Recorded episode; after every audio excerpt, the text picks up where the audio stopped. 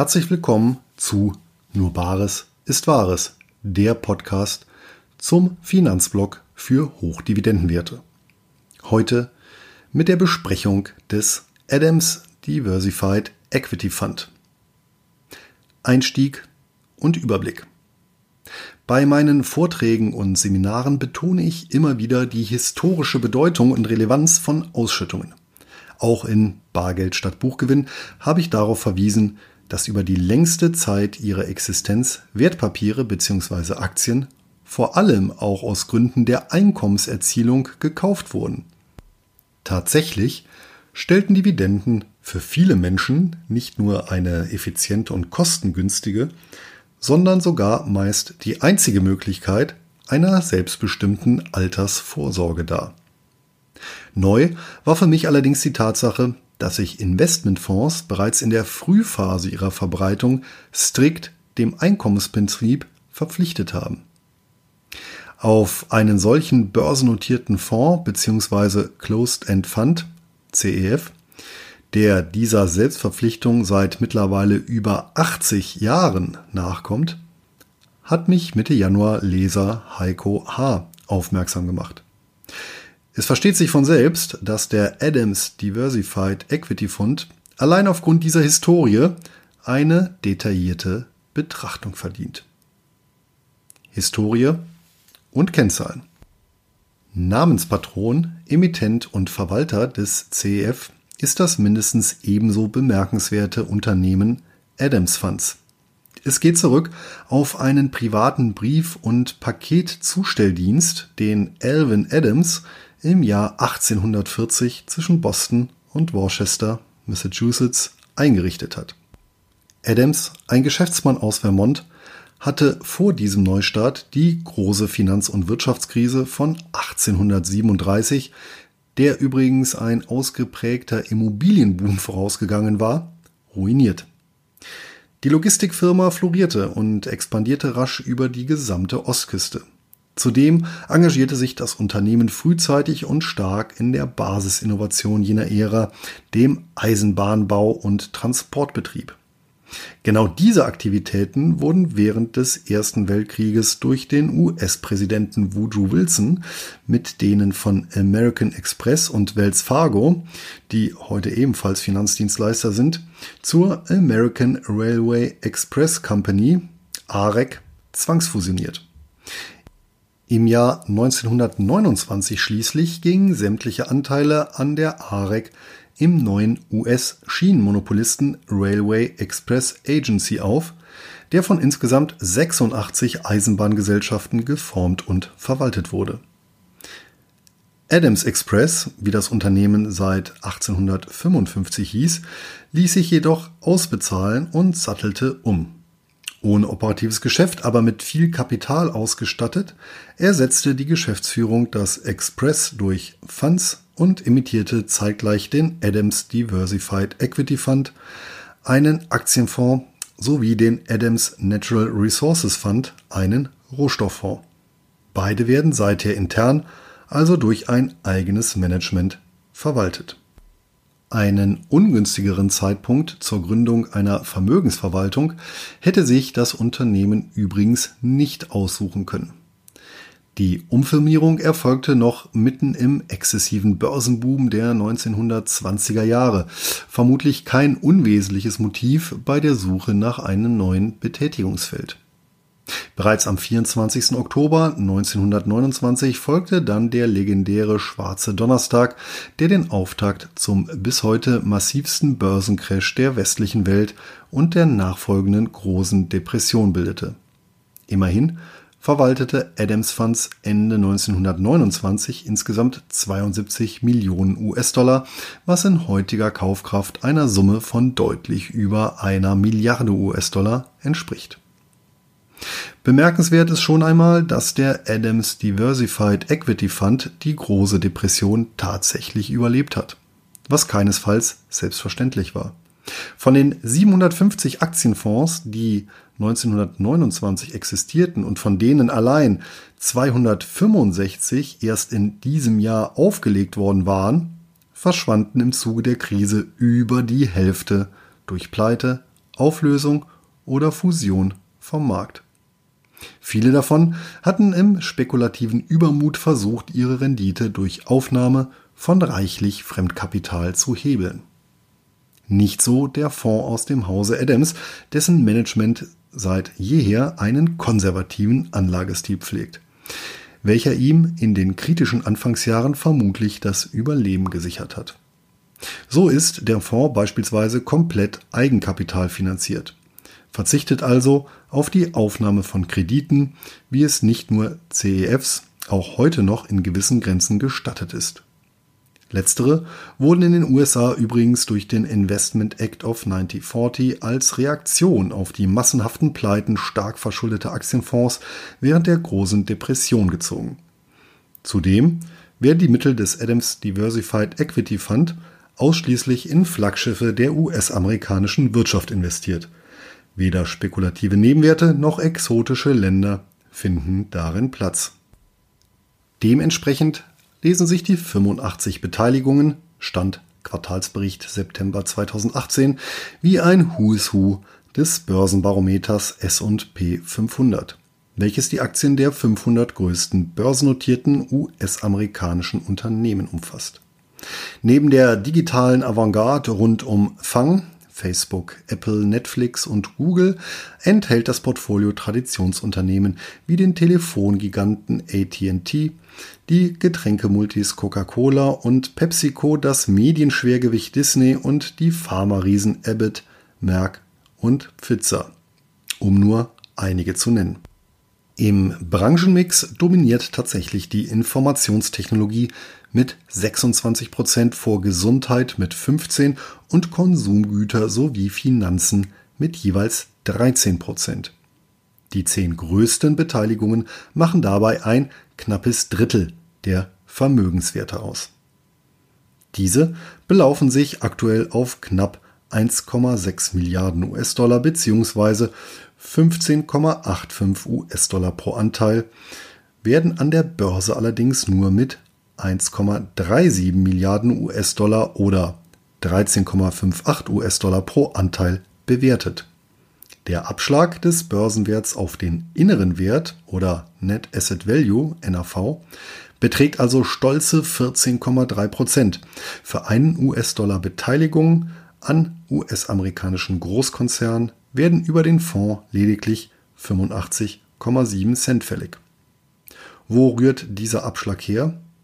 Nun, dieses Phänomen ist keineswegs auf CEFs beschränkt, sondern findet sich überall, wo unterschiedliche Anlagen gebündelt über einen Börsenmantel gehandelt werden.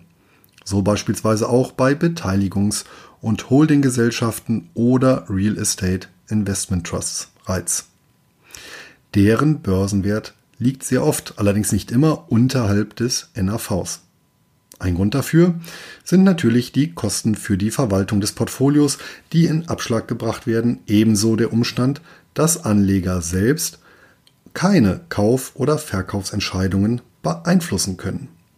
Bei Mischkonzernen ist der Effekt übrigens als Konglomeratsabschlag bekannt. Konditionen und Besteuerung.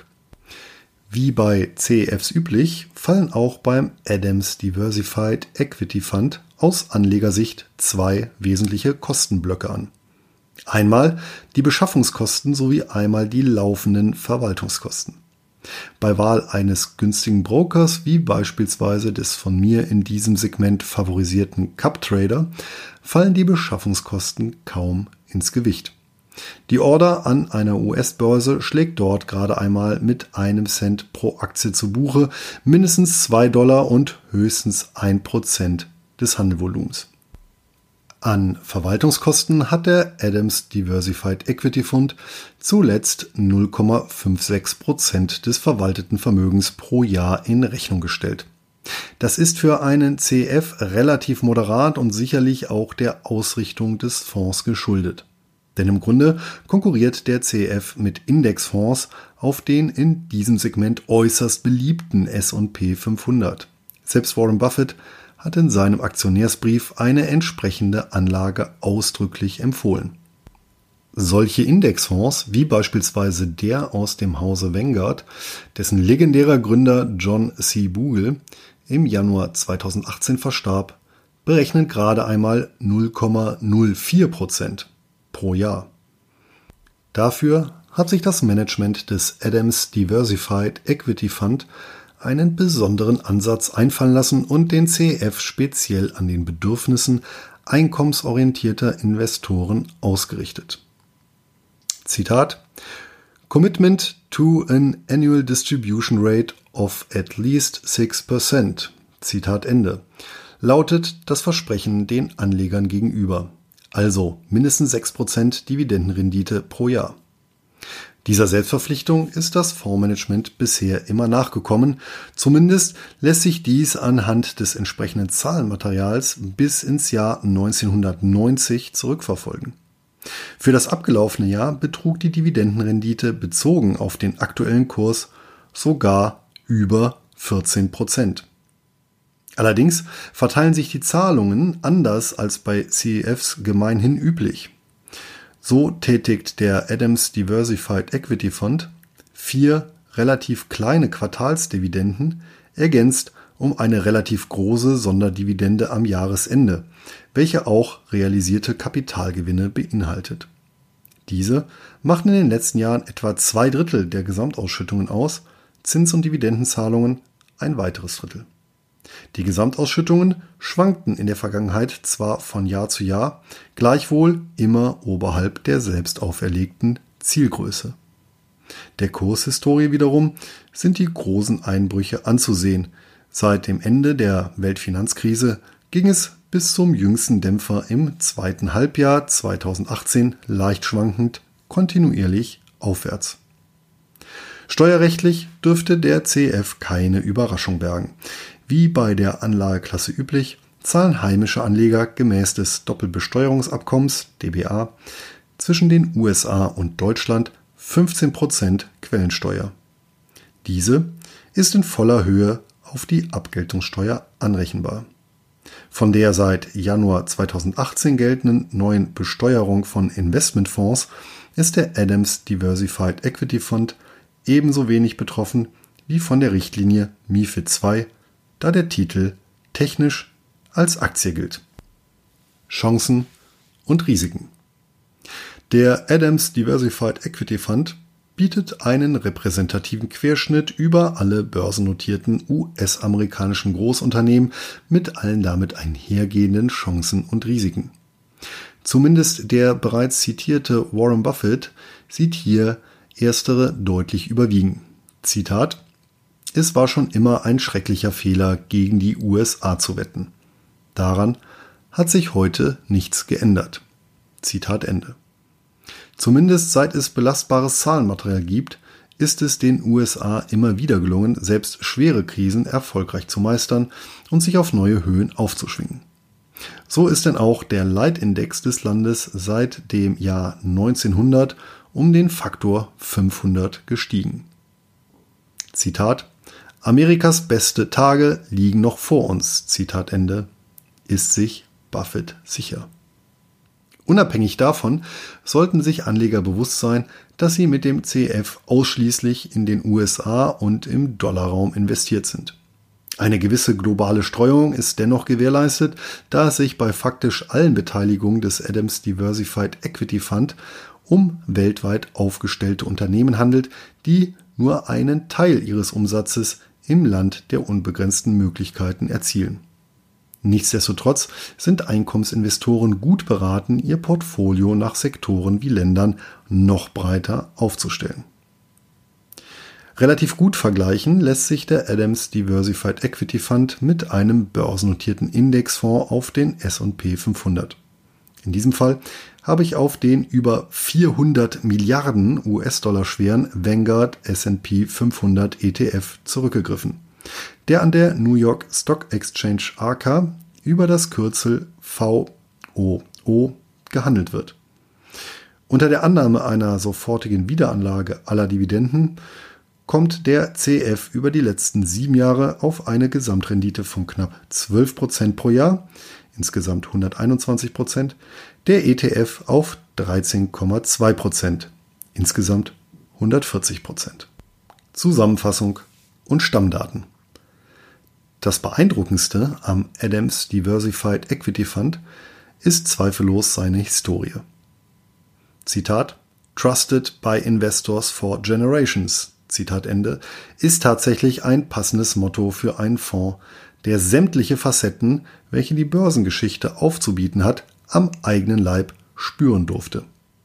Und soweit erkennbar hat er dem Anspruch, ein zuverlässiger Zahler zu sein, immer Genüge geleistet.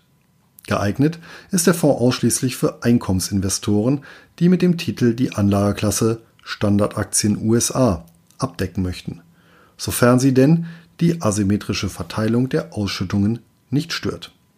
Handelbar ist der Adams Diversified Equity Fund über das Kürzel ADX bzw. die internationale Wertpapierkennnummer US 00 62 12 10 43 allein an der New York Stock Exchange.